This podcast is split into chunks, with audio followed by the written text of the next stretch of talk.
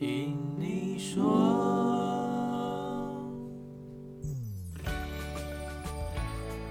你现在收听的是《听你说》，《听你说》是一个分享海外生活和情侣大小事的节目。嗨，大家好，我是 Ting。大家好，我是 Nick。欢迎来到第五集。耶！在上一集节目播出之后，我们在 IG 的限时动态出了一个 COVID-19 的状况剧问答，问大家如果在台湾日确诊数破百之后，能否接受政府的几项封锁禁令？那这主要是想要让台湾的朋友能带入现在国外的状况，也了解一下封城所带来的不便啊，和有些人民之所以会反抗的原因。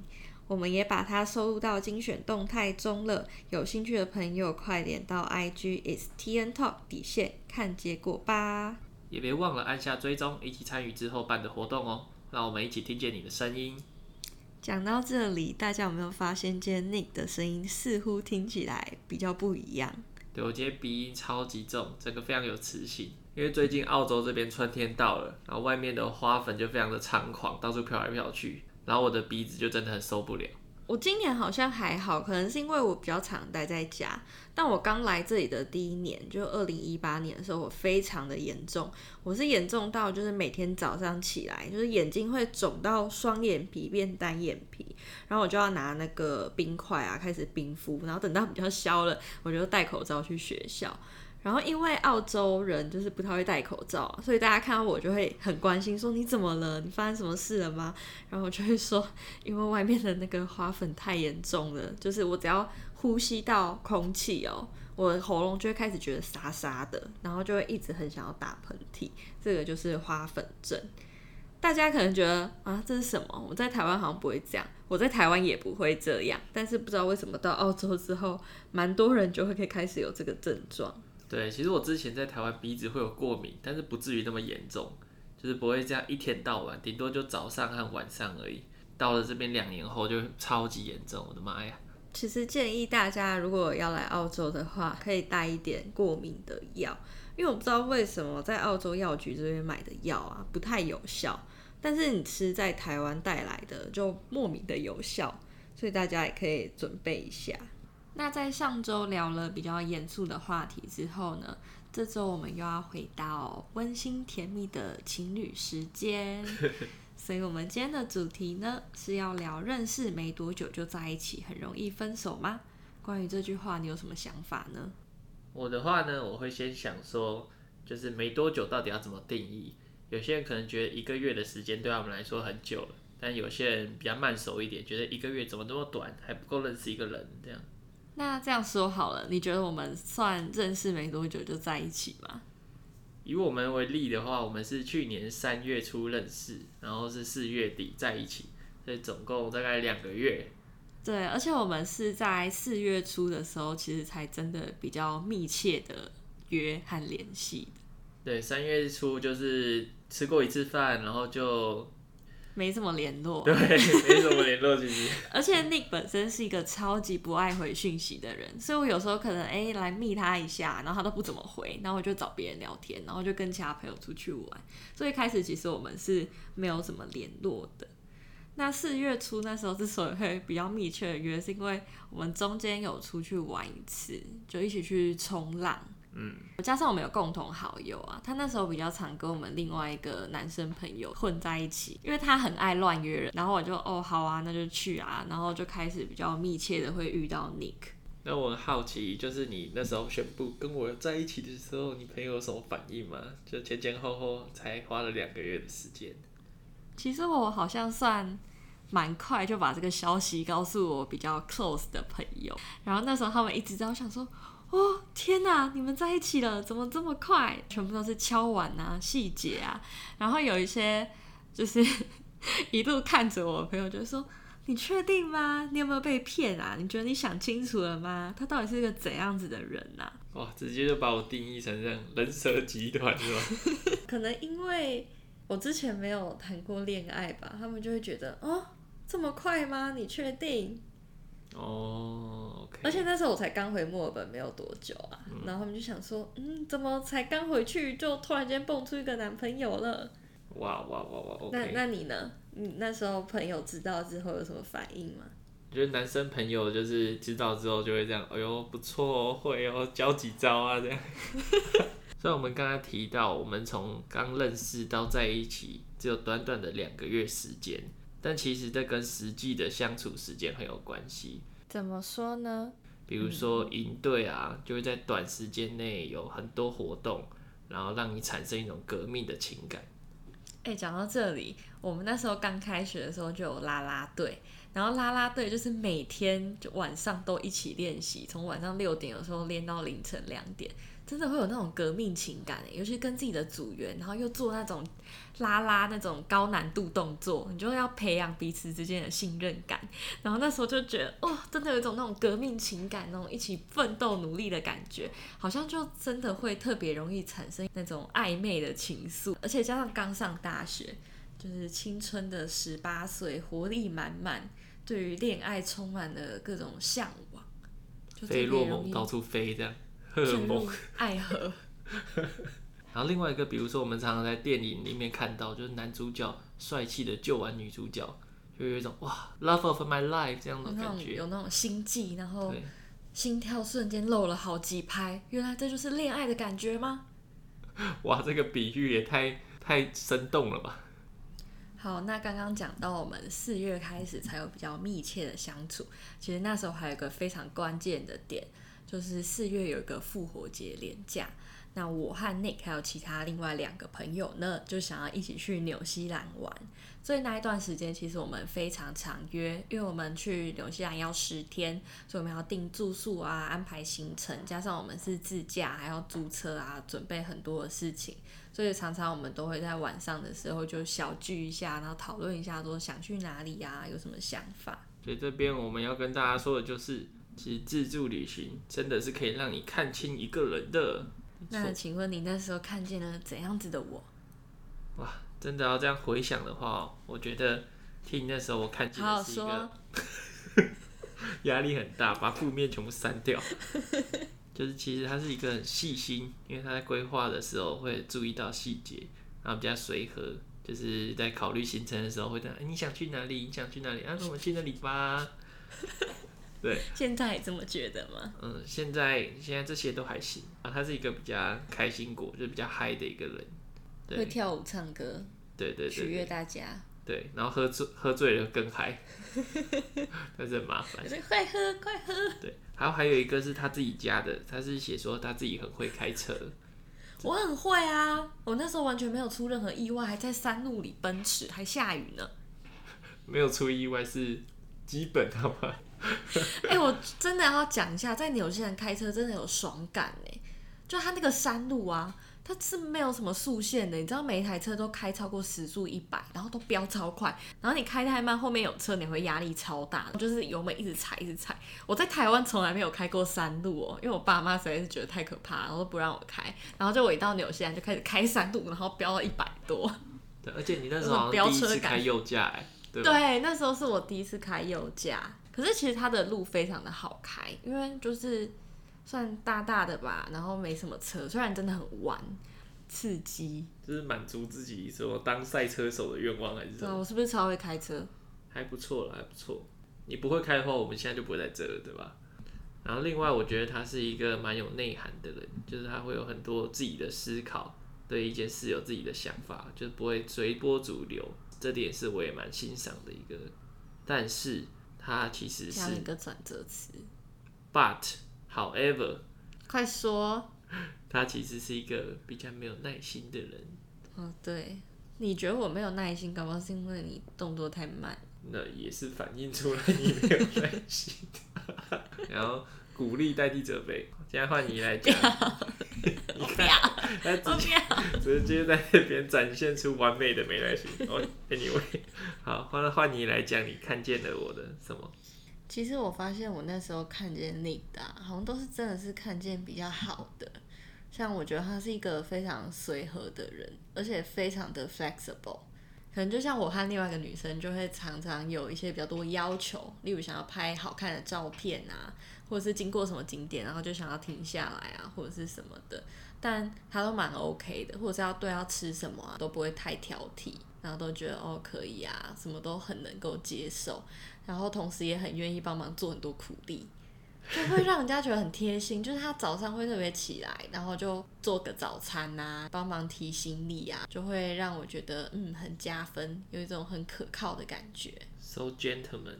对，就是虽然这不是说他一定有义务要做这件事情，但他都会主动一直问说，哎，有没有什么需要帮忙的啊？就会让我觉得很有安心的感觉。但是他对于他自己的自身管理是有点问题的，你知道他常常会掉东掉西，然后可能就是因为太爱睡觉，常常说，哎，要出发要走了，然后自己的东西永远都收不太好，然后一下什么丢了？你自己说。牙刷手表还有眼镜。全都丢掉哎，就连在一起之后，我们一起出去玩哦，他也常常会丢东西。嗯，就可能就没有把我弄丢而已。对，就只带最重要就走了。哎、欸，你现在是直接一个撩、嗯、撩到吧？不要，不给你撩。所以你看这件事情是不是完全可以很真实的反映出整个状态？所以我们的结论就是。你想了解一个人的话，找他去自助旅行吧。没错，透过一场旅行，真的可以看见一个人很真实的一面。尤其是时间越长的话，是更难去假装的。就是在旅行的过程中，有几项我们认为可以观察的事情，就是比如说，第一个是危机的处理，或是面对不如意的事啊。像在旅行中，有一些人遇到一些天气不好，就是不是你预期的事，然后可能就会。很生气，很 upset，然后就不说话，就是搞得场面很僵，其他人也会变得不开心。但有些人就可以顺应这些改变，然后去做新的规划，就是说，嗯，那我们可能去其他地方吧，就没有关系。还有对于钱财的使用分配啊，有些人可能觉得住得好比较重要，但有些人比较愿意把钱花在吃的上面，或者是体验各项的行程，大家都会有不一样的 preference。那还有一个我自己觉得蛮重要的，就是对于生活态度，其实也是观察得出来的。像有些人就比较慢活，他觉得他出去旅游就是在一个很享受的状态，所以他可能看到什么就会想要停下来。然后对于一个景点，不会去特定安排说我要待在这里几个小时，或我要待多久，他就是随自己的心情而定，然后比较享受在当下的情境。但另外一派可能就是。他对于旅行，他觉得他事先查好的行程，他要去哪里哪里哪里，可能今天就是要跑五个点。如果有人打乱他的行程的话，他就会比较不高兴。但我们总结下来呢，我们觉得保持一个 open-minded 的心在旅行中是非常重要的，因为其实常常你最难忘的事情，也许就发生在让你最意想不到的时刻或是事情上面。嗯，而且这跟人生一样，就人生其实也是一个旅途。那你在寻找伴侣的时候，就是选择你的旅伴。那如果你的旅伴是也可以跟你一样有个很开放的心态，那你们不管在未来的人生中可能遇到什么难题啊，或者是突发事件啊，你们都能笑笑的，然后就嗯，这是一个不错的体验呢，然后就继续好好的走下去。嗯，这个比喻还不错诶。喜欢吗？厉害厉害。那我这边还额外想要分享一个，就是像大家为什么会觉得说认识没多久在一起很容易分手？其实我后来查一查，好像大部分的人都是觉得，因为认识的还不够深啊，你可能还没有真的了解这个人，就跟他在一起。那当然在一起之后的冲突摩擦就会比较多。但我之前在女人迷看过一篇文章，他分享了。三十六个让你跟陌生人坠入爱河的心理学问题，然后据说是你只要回答这三十六个问题，你就可以增加你的人际亲密度，你就可以了解一个人的三观。哇，这样让我很好奇，我到底有没有被问了这三十六个问题呢？没有，没有，我完全就是按照我个人的喜好在问问题的。我记得那时候在旅行的过程之中，有一天晚上是 Nick 开车，然后其他两个人在后座假装睡着了。假装睡着这部分是真睡还是假睡？应该有真也有假。你们三个在干嘛？在计划什么？请问？没有，我不知道他们在干嘛。反正看起来就是睡着了嘛。好好好。对，应该是真的睡着了啦。嗯、你知道在纽西兰开车就是这样平平的这样，我们就要开到住宿的地方。然后为了让 Nick 不要睡着，就开始跟他聊天。然后其实，在聊天的时候呢，我心里就有个小本本，我就开始问各种问题。嗯，那诶，那你家你有其他兄弟姐妹吗？哎、欸，其实我还真的忘记我问什么了。我也忘记了，可能就我说一直问我说，哎、欸，那你几岁想要结婚呐、啊？嗯，他说，那诶、欸，那你对家庭的想象是什么啊？嗯，然后说，哎、欸，你有没有想过你理想中的另外一半是怎样？超像那什么婚介所的一些问卷。我那时候就是很正常的问你而已啊，然后还问你说，哎、欸，你为什么想来墨尔本啊？那你之后毕业之后想要回台湾吗？还是你想要去哪里啊？然后，但是我同时也在。想说，嗯，这个人到底是一个什么样子？嗯，所以那个晚上算是你情资调查的一个很大的一个部分，就对了。在旅行的过程中都是啊，对，所以我觉得问问题真的非常有用。如果你不知道怎么问问题啊，然后又跟对方不太熟的话，建议你去看这篇文章，试试看那三十六个心理学问题。如果你有试过的话呢，欢迎跟 Tim 分享。让我们看看这个到底有没有效，记得要来告诉我哦。讲到这里，我们要来谈论下一个主题了。那个人到底适不适合我呢？那我们就要讲到说，决定要不要在一起之前，你通常都会考虑什么因素呢？很多人都会说，到底要怎样才能找到一个适合的人？那为什么我常常遇到渣男？我也蛮常听到大家会问这个问题的。那我自己是觉得说，你要找到对的人，也就是所谓那个适合的人来爱你之前，其实要先了解自己，并知道要怎么爱自己。好，听起来好像有点像什么心灵鸡汤。那我这边想要问一下大家，有没有听过依附理论？依附理论其实就是指说，你在婴儿时期的时候，你和照顾者之间是怎么互动的？那你有没有从中得到情感需求上的满足？那透过你获得的满足程度呢，会把你大致分为四种类型的人格。那第一种是安全型，安全型呢，就是他知道自己会被爱，那同时他也很愿意付出爱。所以这种类型的人呢，比较能表达自己的需求和回应对方的感受。Nick 呢，就自称自己是这个人格最安全型。好，第二种呢是焦虑型人格。那他就是在小时候的时候，有时候会得到回应，有时候没有得到回应，所以他不确定对方到底会不会回应。那这个类型的人呢，会很需要被爱的感觉，希望可以被对方注意。我在这，我在这。那他就会表现出比较黏人的态度，然后会用各种行动啊或牺牲来换取爱。那他很容易想东想西的，整天会担心说，哦，他是不是不爱我了之类的。那第三种呢，就是逃避型人格，他的需求呢都没有获得回应。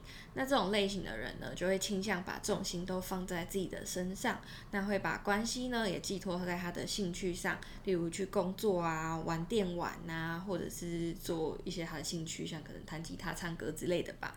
那他就会比较倾向逃避情感，不愿意真的去沟通，还有面对问题。最后一个呢，就是混乱型人格，就他有时候会呈现一个焦虑、很爱黏人，但有时候会又会呈现一个逃避的形态，所以他就是一个混乱型的概念。那透过整个依附理论呢，我们大概就可以了解自己是哪样类型的人啦，并在之后意识到自己面对情感时所做出特定回应的潜在原因，并慢慢做出调整。单身者可以更知道自己适合怎样的一个人，然后已经有伴侣的人也可以更了解对方哦。那以我自己来说呢，我会比较算是一个混乱型人格的人。怎么说呢？在刚开始认识新的人的时候，我会比较偏向逃避型人格。那我的想法会是，如果我不确定这个人可以陪我走得很久，那我为什么要现在建立这个关系来让以后的自己受伤？我就会想比较多，会比较去逃避建立这段关系。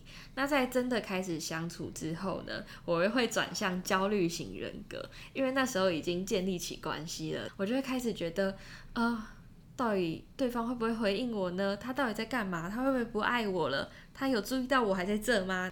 那还有像我的个性比较急躁啊，然后又喜欢到处跑，我很讨厌等。那我之前其实。没有这么认识自己，或应该说，我也没有去想说怎样的人才会比较适合我，所以我会喜欢的人基本上都是我自己向往的样子。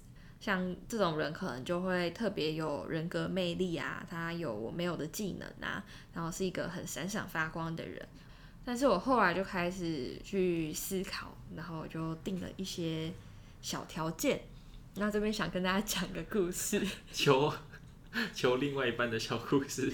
对，哎、可以推荐一下。那时候二零一九年一月在台湾的时候，我跟我朋友去霞海月老拜拜。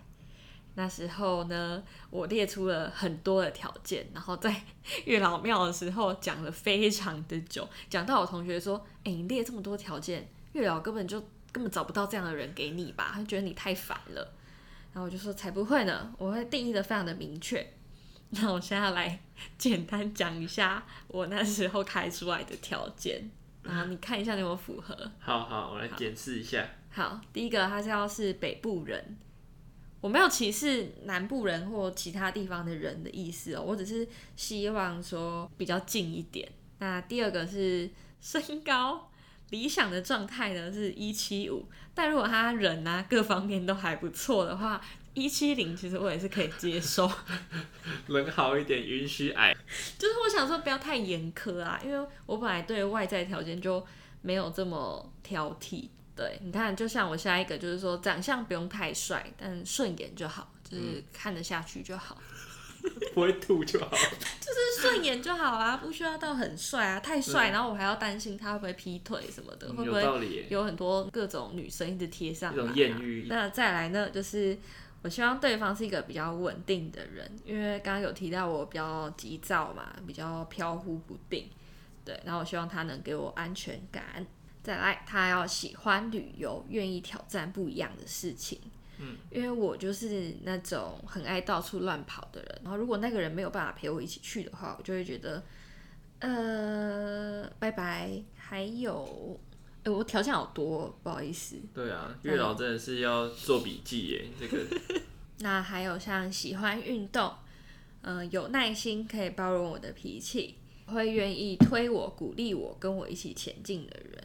嗯因为我本身就是一个，虽然我有很多想做的事情，但只要没有人 push 我，我就会嗯，直接睡着，有点扭扭捏捏，有点不太敢。那再来就是有上进心，这大概就是我那时候讲的一些条件了。然后我记得很好笑的是，我二月回到墨尔本，我就跟其他朋友出去玩，然后有一个香港朋友就问我说：“哎、你们那个台湾那个什么霞海是不是很有名呐、啊？然后我是不是应该去拜一下？我超想去的。”然后就说：“哦，我上个月才去拜哦，到时候有没有笑再跟你说。”结果旁边有另外一个姐姐就说：“哎、欸，我之前就是去拜了，然后半年内就找到我现在男朋友了。”说：“嗯，好，那我等等看。”结果冥冥中四月就找到了。对。我这里没有夜配霞海哦，如果霞海要找我夜配也是可以啦，但是 但是他应该有名到不需要夜配了啦。我上次回台湾还去还愿，大家可以去拜拜看，记得条件要列得清楚一点，要真的有思考过，然后再去跟月老讲。过来人的经验列得越细越好，对，要想得清楚啊，嗯、他才会觉得哦，这是个好姻缘，才会帮你安排。哦，看来现在本人是很满意是吗？还不错啊，我的红线都还在，厉害厉害。我那时候都有随身携带。嗯。那我觉得我个人应该是比较偏向安全型的人格。那我在了解自己的个性之后，我对于另外一半的条件，应该就是希望可以跟我比较有个性上的互补。就比如说我看事情，有时候就是看。看得比较浅吧，然后就需要有一个可以带我到另外一个境界的人，就是有深度来增添我的思考，这样。然后深海鱼这样的深度。哦，这有时候太深会无法 handle，但是基本的深度还可以这样。对，就是需要一个比较细心的人，因为我自己大家有提到嘛，我这是各种调东调西的，然后我也需要一个跟我一起努力的人。因为有时候就是很废，就是很 整个就是没有动力，很爱睡懒觉。对，所以我们两个应该是要属于就是互相对对方的意思。可是我也很爱睡觉哎。对啊，所以我们是不是要就是我督促你，你督促我，因为我们两个都顾不了自己，对吧？合理。啊，最后一个就是比较不算互补，算是可以跟我一起一起玩、一起搞笑，比较童心未泯、比较可爱的那种个性。嗯、我有吗？应该算是有啦，合格。我很喜欢爬树，可以吗？因为爬树，可以啊，可以啊。那虽然我们以上讲了非常多的条件，但在感情里面最重要的，当然还是有感觉。没错，感觉对了，一切都对了。也没有到一切都对了。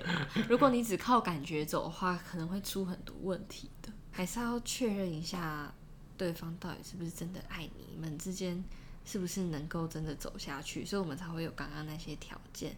但当然，最重要的还是要有 feel，才能一起克服更多的小摩擦。因为就算那些条件都列出来了，其实有时候生活中还是会出现一点不合的地方嘛。毕竟两个人都来自不同的生长背景、不同的家庭背景，一定还是会有很多需要磨合的地方。那我们以上讲的是，因为怎么在过程中找到适合的人。那下一个步骤就是要怎样才能告白呢？要暧昧到什么程度才可以告白呢？那在要到告白之前呢，我们这边列了几项可以观察的地方。如果满足以上条件的话呢，你就真的可以考虑有没有要冲一波。当然，这也是我们个人的意见而已，所以也不适用于所有人。那第一个就是好不好约。当一个人真的是连续拒绝你，然后每一次的理由都你觉得呃有点太瞎了吧？那这样可能就是 没戏唱了，我猜。对啊，拒绝一两次可能他真的很忙啦，但是如果连续拒绝的话，可能就真的没有什么 希望了。对，可能他就优先先把时间给其他人的，或者是他根本其实没有事。然后第二个就是每天聊天。但这个点呢，其实真的不适用于每个人，因为看 Nick 就知道，他就是一个超级不爱回人家讯息的人。但是我觉得女生对于这个点常会有一点迷思，就包括我之前一些韩国朋友或其他国家的朋友，也会来问我说：“哎，你觉得如果一个男生啊，常常不回我讯息啊，或者是一天只回个几句，那他是不是其实代表对我没有兴趣？”因为我觉得坊间太多的文章啊，什么情感攻略什么的，都觉得一个男生回复你聊天的速度，就代表他多爱你，就是多对你感兴趣。但这个其实真的不太一定，因为有些人就是比较喜欢见面聊啊，然后不喜欢这么虚拟的东西，所以这一点可以再观察一下，可以去了解一下他平常使用手机的状况。第三个呢，就是会有一些自我揭露的过程。有一些独家秘密，就好像说啊，你告诉我了一些好像没有很多人知道你的秘密，然后把我放在一个比较特别的位置。然后第四个呢，就是不会排除一些小的肢体接触，就像比如说拿东西的时候，可能都有意无意的会碰到手啊什么的。如果不熟的话，你可能就会给出一个呃很尴尬的，就是说哦对不起对不起。然后，但是如果两个是互相有来电的人的话，可能就会。露出一些比较害羞的微笑，心里就很开心。如果那种在心里笑的只有你的话，就是很显得很怪。但是如果两个人心里爽的话，嗯，就成立，不能自己爽。那最后一个呢，就是周围朋友的反应。因为如果就是你喜欢的人，他是有闺蜜啊，或者是有一群兄弟的话，其实是比较容易观察的。像他会不会带你出席一些聚会？然后如果你出席了一个聚会，然后他旁边有朋友说：“诶，他从来不带朋友来参加的，嗯，感觉他好像有点喜欢你哦，或者是什么，就可以从他的亲近的朋友。”的表情啊、反应啊，甚至他们会直接来跟你说，你都可以感觉出，哎、欸，他是不是有喜欢我？